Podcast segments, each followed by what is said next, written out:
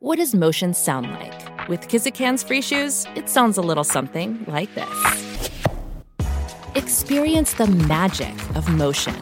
Get a free pair of socks with your first order at kizik.com/socks.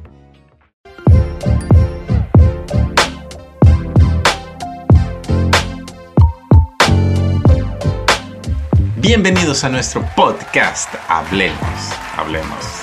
Estamos aquí presentes y en este día vamos a hablar de un tema no muy jocoso como los temas que normalmente tratamos. Este, pero nos place invitar a nuestro estudio eh, para compartir juntamente con un episodio el conocimiento enriquecido hacia una generación que necesita en realidad de, nuevos temas, nuevos eh, temas que son relevantes, temas que deben también tratarse, porque no es solo de chelcha, no es solo coro ni nada de eso, sino que también tenemos que hablar temas que, que suelen chocar. Y en este día tenemos una invitada, eh, porque sabemos que la vida no es solo color de rosa. Y en este episodio queremos tratar o queremos compartir eh, con re respecto a este tema. Nuestra sociedad sabemos de que está cada vez en, de, en una decadencia y cada vez va más en el mal y en el mal y en el mal, en un mal que le persigue. Y nada, eh, sabemos de que no importa en el lugar que te encuentres o que ese tipo de personas se encuentren, sea en la fama, sea donde sea, eh, este mal te va a perseguir. Y tenemos como invitada a una joven la cual ha pasado un sinnúmero de males, eh, de malas experiencias, una tras otra. Es decir, no simplemente fue una sola. Y estuvo en una tan profunda depresión en la cual pensó también que la solución era de ella solo la muerte. Pero gracias a Dios que no sucedió. Y ella está aquí para compartir su experiencia con nosotros. Sin más que decir, Kenny Guzmán. Bienvenida, Kenny. Muchas gracias, Eric, de verdad. Eh, estoy muy contenta, estoy muy eh, agradecida con Dios por esta oportunidad. Eh, pues realmente para esto me llamó el Señor, o sea, yo estoy haciendo lo que Dios me ha llamado a hacer y más adelante les explicaré del por qué me refiero a eso. Y Exacto. yo realmente estoy contenta de que, um, de que Hablemos Podcast eh, me haya invitado, me haya considerado para esto, de tantas personas que quizás están callando esto, están viviendo Exacto. esto en silencio. Porque Exacto. esa es otra de las cosas. Hay mucha gente que está viviendo esto en silencio y, uh -huh. y porque quizás tiene miedo o porque quizás, no sé, pero a medida que vamos desglosando este tema, mi deseo, mi corazón, lo más profundo es que el Señor haga el trabajo que tiene que hacer y es el de tocar vidas, de que eh, aún si tú eres una persona escuchando y no eres tú quien está pasando esta situación, pero conoces a alguien que está pasando por esto, compártelo, porque esto es un tema, como decía Eric, no es de carcajadas, no es de, aunque podamos reírnos, porque hoy ya Exacto. es solo un testimonio que se cuenta y, y, uno se ríe, pero aún así uno tiene que, que también considerar que eh, hay que ayudar a otros a salir de esta situación que no es fácil de salir muy difícil, muy difícil. Y de verdad, cada vez es algo sorprendente eh, el ver de que cada día, eh, cada cierto tiempo, vemos personas que han estado en la cúspide de la fama, en la cúspide de lo que es la, el centro de todo lo que es eh, este mismo papara, este mundo de paparazzi. Y aún así, esas personas teniéndolo todo, económicamente, teniendo amigos, teniendo de todo, vemos que sucede esto, es decir, se suicidan. Uh -huh. Y es algo, un tema que hace mucho tiempo quería compartirlo con todos ustedes. Eh, no creyéndome que soy el, el, especialista en este tema, pero si, si lo comparto es porque me preocupa. Me preocupa ver jóvenes que están eh, pensando tal tema, eh, que piensan que solo la muerte es la, la, solución. Y, pero nosotros conocemos la solución sobre todo problema. Y ese es nuestro propósito en este tema. Pero que Nita, este, para que las personas entiendan, eh, sabemos de que todo problema tiene un principio. Exacto. ¿Qué desencadenó este tipo de pensamiento? Bueno, este, bien dice que todo, todo problema, o sea, todo problema tiene un principio. Eh, y, hasta un psicólogo te puede decir eh, la raíz de la depresión, eh, la raíz del deseo de suicidarse, que prácticamente es raíz de la depresión, se da a base de hechos dolorosos que pasan en la vida de una persona. Y para mí, para mí fue la muerte de mi mamá que me llevó a eso. yo, este, bueno, ahí empezó todo prácticamente. Eh, ella falleció en agosto del 2013 y yo vine a Estados Unidos en enero del 2013, o sea, meses antes. Y yo estaba como que, yo no entendía el propósito. Yo no entendía el propósito por el cual Dios me trajo aquí a Estados Unidos hasta uh, después de que pasé todo eso. Y yo no entendía el propósito de por qué mi mamá enferma en la faceta, vamos a decir que si hubiésemos sabido cuándo ella iba a fallecer, estaba en la, en la, en la faceta final yo dije, oh my goodness. Entonces, a mí me tocó mucho eso. Y otra de las cosas es que tú sabes que em, yo iba, todos íbamos a la iglesia porque nuestros papás nos llevaban. Entonces, eso también influye porque yo me encontré aquí sin mi familia, me encontré aquí, bueno, tenía mi papá, pero él no, no le sirve al Señor. Entonces, no hay obligación alguna o no hay compromiso alguno de llevarme a una iglesia. yo no, yo visité varias iglesias pero yo no llegué a conocer una iglesia que se asemejara a la iglesia de la que yo venía. Entonces yo por eso no me identifiqué con ninguna, me tomó bastante tiempo. Entonces, eh, lo que sí me pasó fue después que obviamente tú no te congregas, ¿qué pasa? Se enfría tu vida espiritual, ¿no? Bueno. Te vuelves Alaska. Exactamente. Entonces, por eso, por eso que la Biblia no se equivoca cuando dice hay que congregarse. Entonces, yo, eh, después de eso, pues obviamente me enfrié, eh, cometí pecado, entré en pecado. Eh, dirá, ¿cómo? Una, una joven que nació en la iglesia.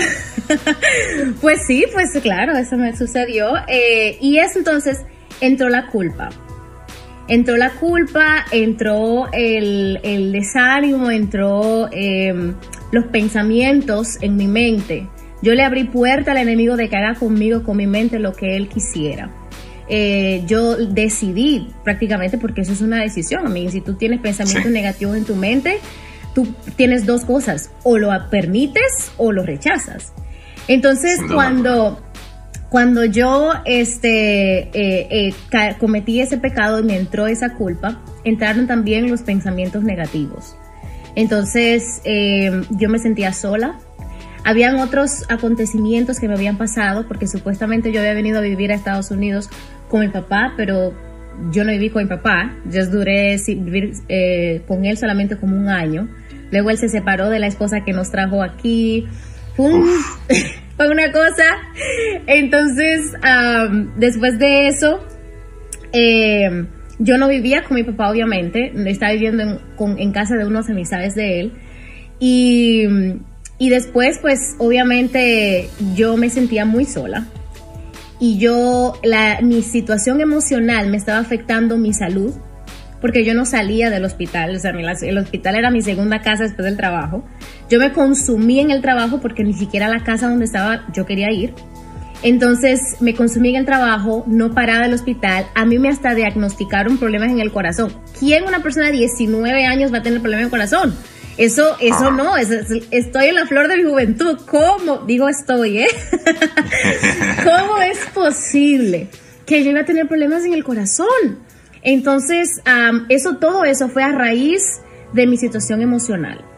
Yo estaba muy, muy hundida en esa situación emocional eh, que me afectó mi salud. Un día, y, te, voy a decir que fue como, no sé, como que fue el día eh, perfecto y no perfecto, porque el día que yo intenté eh, cometer suicidio en contra de mí, ese día había una fiesta en la casa donde yo vivía había una fiesta. Entonces, ¿cómo yo voy a tener esos pensamientos activos en mi mente? Porque esos pensamientos se pueden desactivar, o sea, por un periodo de tiempo, quizás te sientes bien, sabes que eso es como una escalera, una escalera. Entonces, yo los tenía pero bien activos ese día. Y esa noche estaba llena, llena la casa, eh, habían varias personas adentro. Y, eh, y yo hice así, yo me encerré en mi cuarto y en un momento yo salí de mi cuarto y fui a la cocina a coger un cuchillo. Y yo fui y, y entonces eh, yo salí cuando salí a coger el cuchillo, yo eh, entré a mi habitación a encerrarme otra vez. Una persona fue y me vio, vio el, acto que yo hice.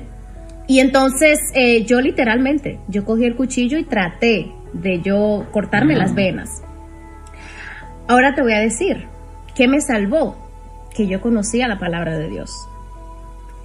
A mí me salvó que yo había nacido en el Evangelio. Porque hubo una parte de mí en ese momento que me dijo, llama a alguien. Yo solté el cuchillo, yo lo tiré por ahí lejos y, llamé a alguien. Recuerdo que llamé a mi tía, mi tía Grisel, y creo que llamé a Moisés, pero yo no sé si Moisés se acuerda de eso, pero yo creo que también llamé a Moisés ese día. Em, y esas dos personas yo las llamé para contarles, quizás no le conté en detalles, pero sí les dije eh, de, la, de lo que yo estaba pasando. Y, luego de eso, al siguiente día, yo me fui al hospital.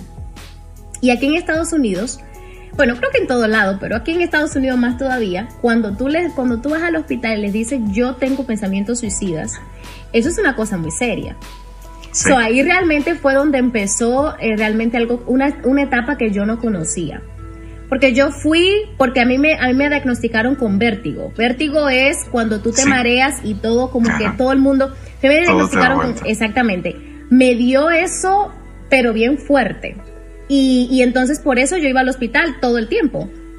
Entonces yo, eh, cuando fui al hospital, les dije que yo estaba teniendo pensamientos suicidas.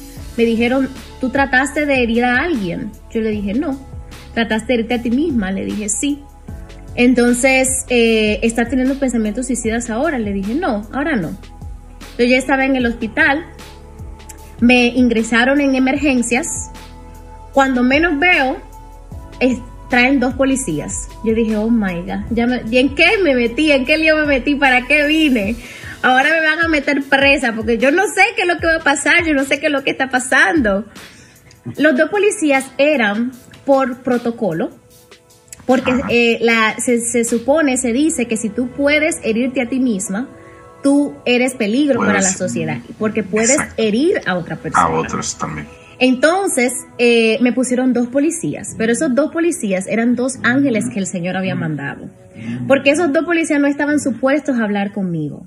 Esos dos policías no estaban supuestos a darme ningún tipo de información, no estaban supuestos a decirme absolutamente nada. Ellos estaban ahí para supervisarme. Y uno de esos policías me miró fijamente a los ojos y me dijo, tú no perteneces a este lugar. Yo te puedo ver y tú no perteneces a este lugar. Me dijo, yo te voy a decir exactamente, paso por paso, cómo es que tú vas a, salir de este lugar hoy mismo.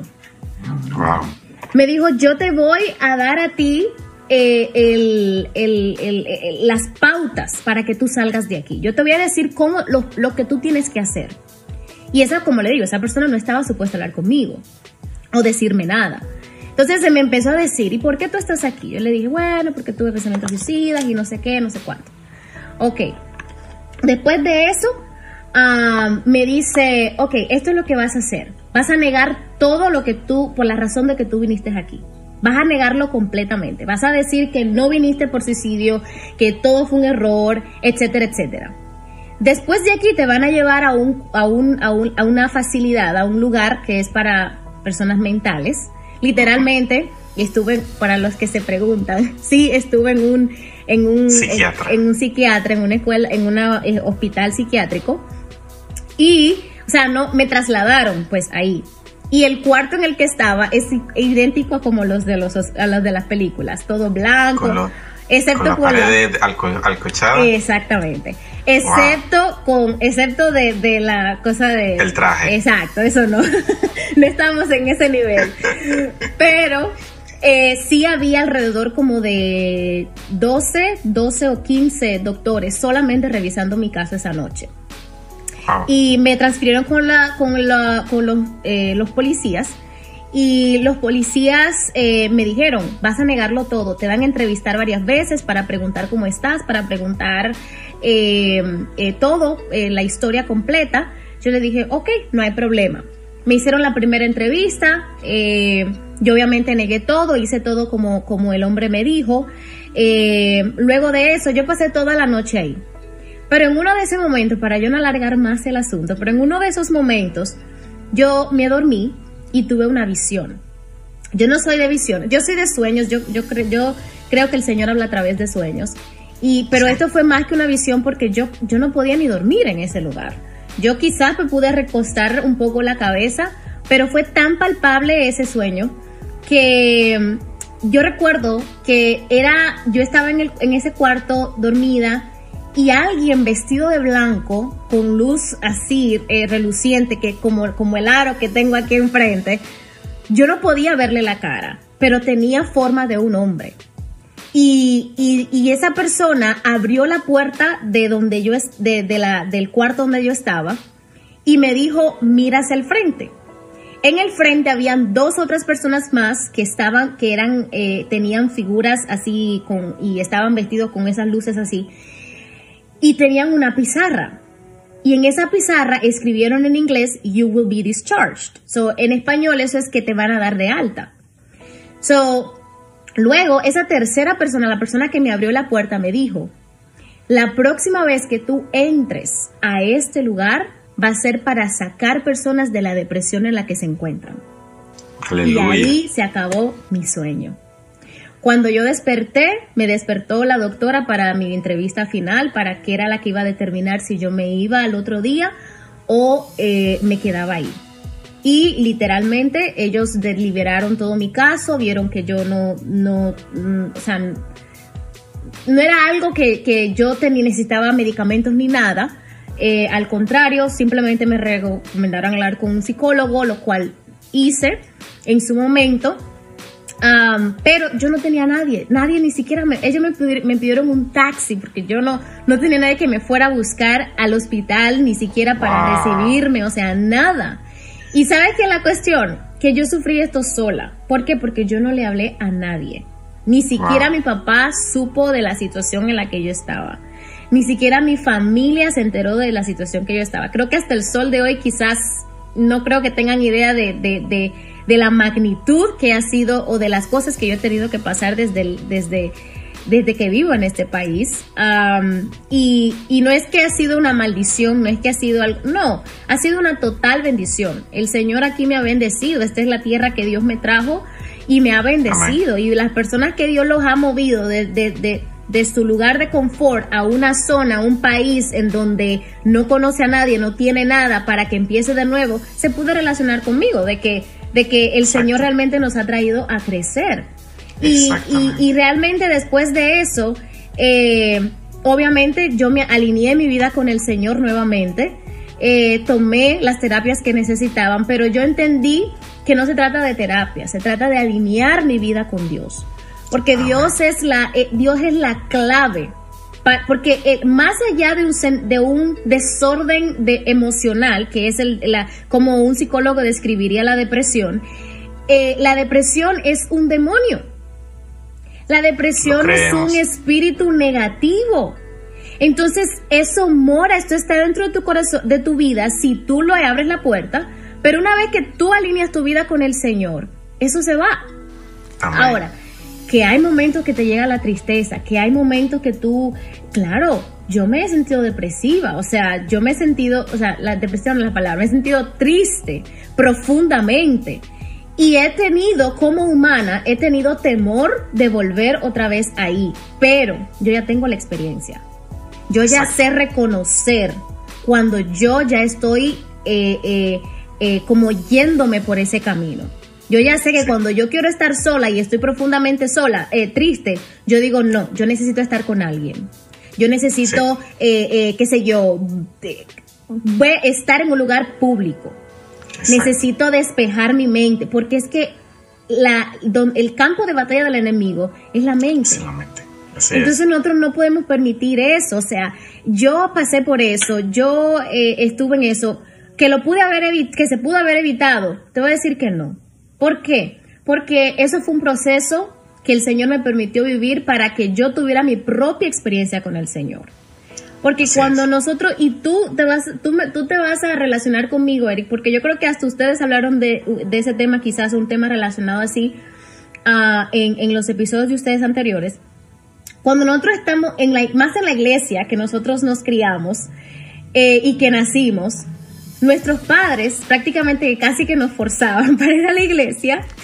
Entonces, aunque llegamos a amar la iglesia en, en la que estábamos y que íbamos, terminábamos yendo por amor, pero son muy pocas las personas que llegaron a tener una relación con Dios porque tuvieron una experiencia genuina con Dios. O sea, prácticamente hay mucha gente, especialmente de mi generación, que estaba en la iglesia, que no sabe lo que es el mundo, no conoce el mundo. Entonces, entonces, ¿cómo van a, o sea, cómo van a hablarle al otro, a las personas del mundo? Oh, yo te entiendo. ¿Qué tú vas a entender si no has estado en el mundo? Todo lo que tú conoces de Dios. Ahora, no estoy mandando a nadie que vaya al mundo a probar nada. una, una buena aclaración. Exactamente, hay que hacer la aclaración. Pero lo que sí quiero decir es que, que realmente eh, todos los procesos uno tiene que ser agradecido con Dios. Yo le agradezco mucho a Dios por esto que yo pasé porque es lo que me ha permitido yo a mí no volver a caer en eso y ayudar a otras personas a salir de eso. Exacto.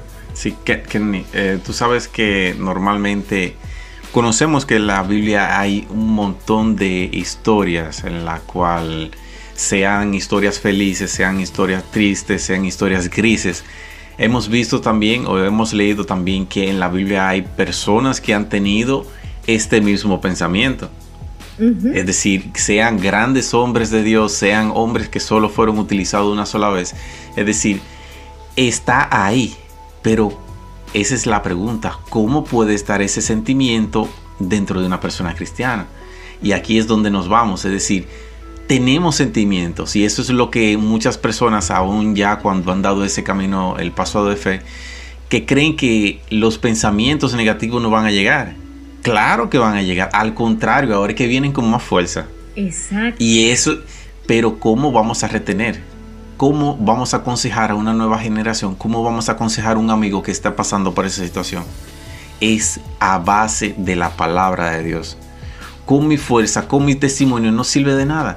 Es la palabra del Señor que transforma los corazones, aquella persona que están triste, aquella persona que están depresiva, que los mismos médicos ya lo descartan porque no saben lo que van a hacer. Yo simplemente le aconsejo, busca del Señor y encontrarás libertad. Kenita, este, los jóvenes cristianos, tú sabes que también tienen pensamientos suicidas. ¿Cómo puede ser eso posible? Eso puede ser posible. Mira, el enemigo, eh, dice la palabra que el enemigo está como león rugiente, buscando a quien devorar. Y el enemigo no necesita una puerta totalmente abierta para entrar. Él necesita una cosita, pero bien. Una brechita. Una brechita. Para él entrar completamente. Entonces, cuando nosotros nos descuidamos, por ejemplo, yo, yo no puedo escuchar música secular. O sea, yo personalmente, porque esa fue la brechita que yo le abrí al, al enemigo. Y, yo sé que también hablaron de ese tema, pero yo tampoco estoy diciendo, estoy hablando en contra de las personas que lo hacen, no estoy juzgando a nadie, estoy diciendo que yo, personalmente, yo no puedo, porque esa fue la brecha que yo le abrí al enemigo para que todo lo demás entrara. O sea, yo por ahí empecé a enfriarme. Pensé, oh, una baladita, una música suavecita, que va al amor, que va esto, una bachatica, un merenguito. Y así se fue escalando. Entonces yo me fui enfriando porque todo fue más música del mundo que más alabanza. Sí. Y, y, aunque las alabanzas, a veces quizás pueden haber jóvenes que digan, no, es que soy muy aburrido, que me gusta la música en inglés, que la música pero la música en inglés también tiene. ¿Qué vas a entender? Un mensaje. Exactamente. Y menos si tú no sabes inglés y no entiendes la letra, tú no sabes lo que pueda que estén diciendo. Entonces, la música eh, eh, tiene, tiene su función. Entonces, para otra persona puede que sea otra cosa, pero esa brechita que tú le abres al enemigo es lo necesario para que el enemigo empiece a hacer su martillo en, en tu mente. Tú, cantando la, tú cantando la canción de JB, eh, let, me, eh, let me love you, let me love you. Ajá, exactamente, imagínate. Entonces, entonces, exacto, esas son las cosas que pueden permitir a un cristiano caer. Entonces, yo he visto, mira, yo he visto muchos jóvenes que ponen, que ponen eh, música que están escuchando música en inglés. Y yo digo, pero es que acaso no, no saben, no, no ven, no tienen. Al menos si vas a hacer algo, no lo hagas tan público. Porque yo me recuerdo que cuando yo, yo voy a decir que en mis tiempos, porque yo ya no estoy en la, en iglesia, pero en, mis tiempos, cuando yo estaba en la central, yo me acuerdo que todo era un miedo. O sea, tú, tú, tú, tú preferías hacer todo oculto. Porque obviamente. ya no Exacto. Pero ahora todo el mundo hace todo muy público. Sí, sí, no, Ya no hay temor, ya no hay temor. No hay temor. Entonces, claro que un joven cristiano puede llegar a tener eso. Y eso a través de una brecha. Una brecha que tú le, hablas, que le abras al enemigo. Por ahí empieza todo. Es muy difícil reconocer la depresión. Porque la depresión eh, se basa en, en emociones negativas como la tristeza. Y mucha gente simplemente dice, oh no, yo estoy triste, yo, eso simplemente es tristeza, sí, pero el momento en que tú solamente quieres estar sola, el momento en que tú de una vez, lo desde el momento en que tú piensas, yo debería de no existir y empiezas a dudar de tu existencia en la tierra, a partir de ese momento tú ya estás en depresión. Porque la ah. depresión te hace dudar de quién tú eres, o sea, la depresión te quita tu identidad, te quita tu propósito, te quita tu destino aquí en la tierra.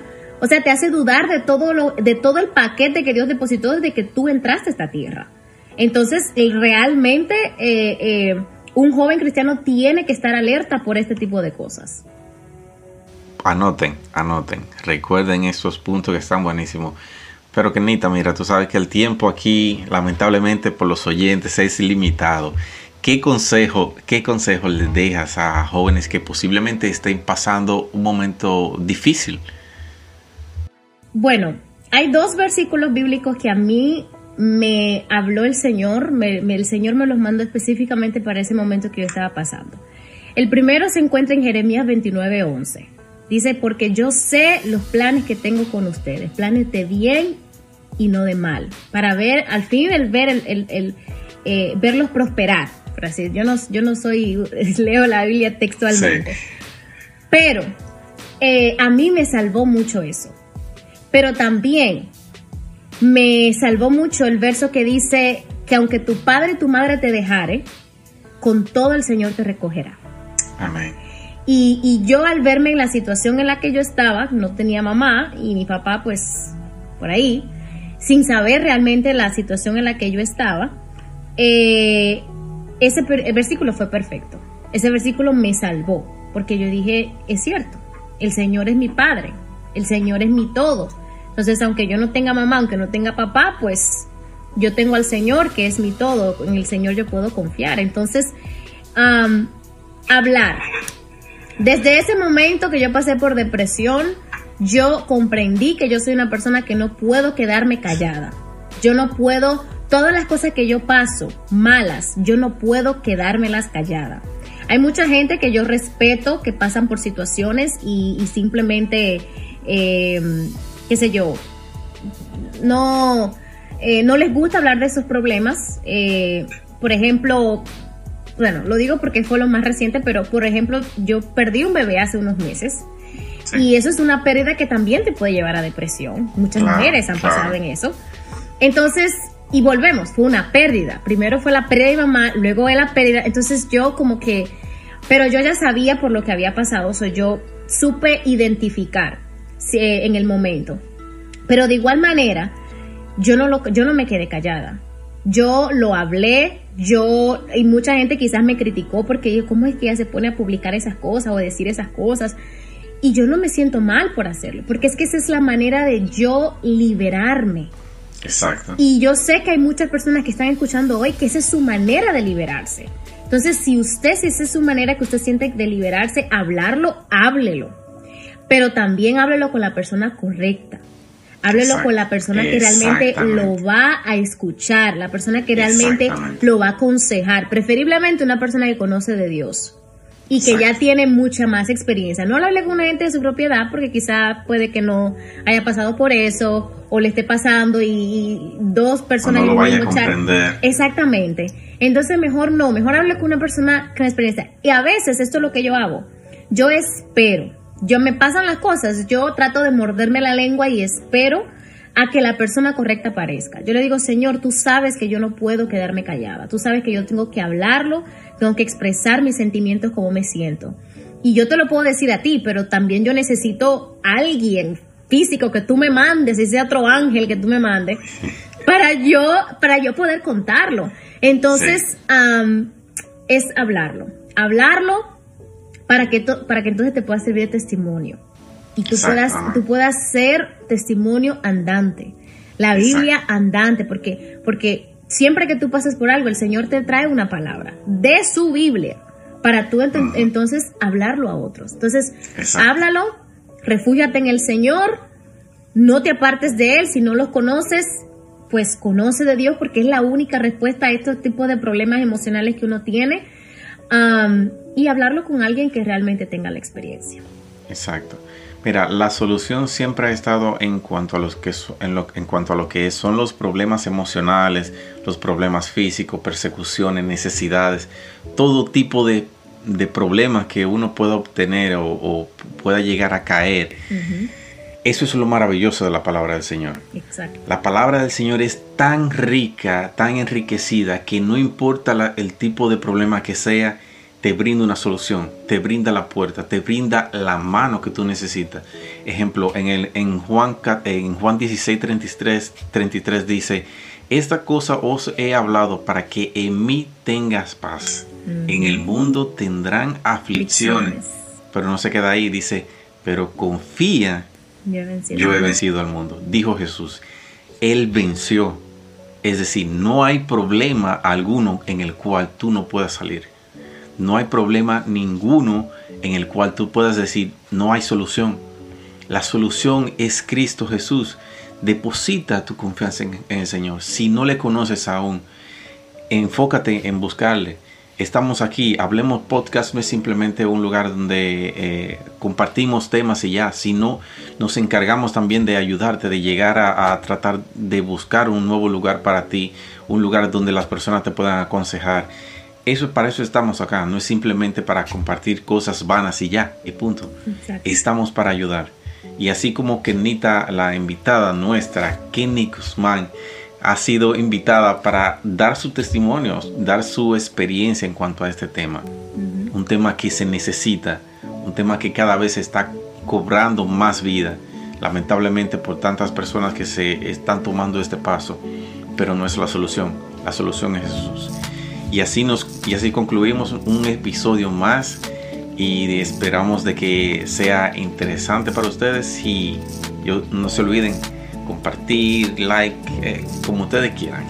Y sin más que decir, bye bye.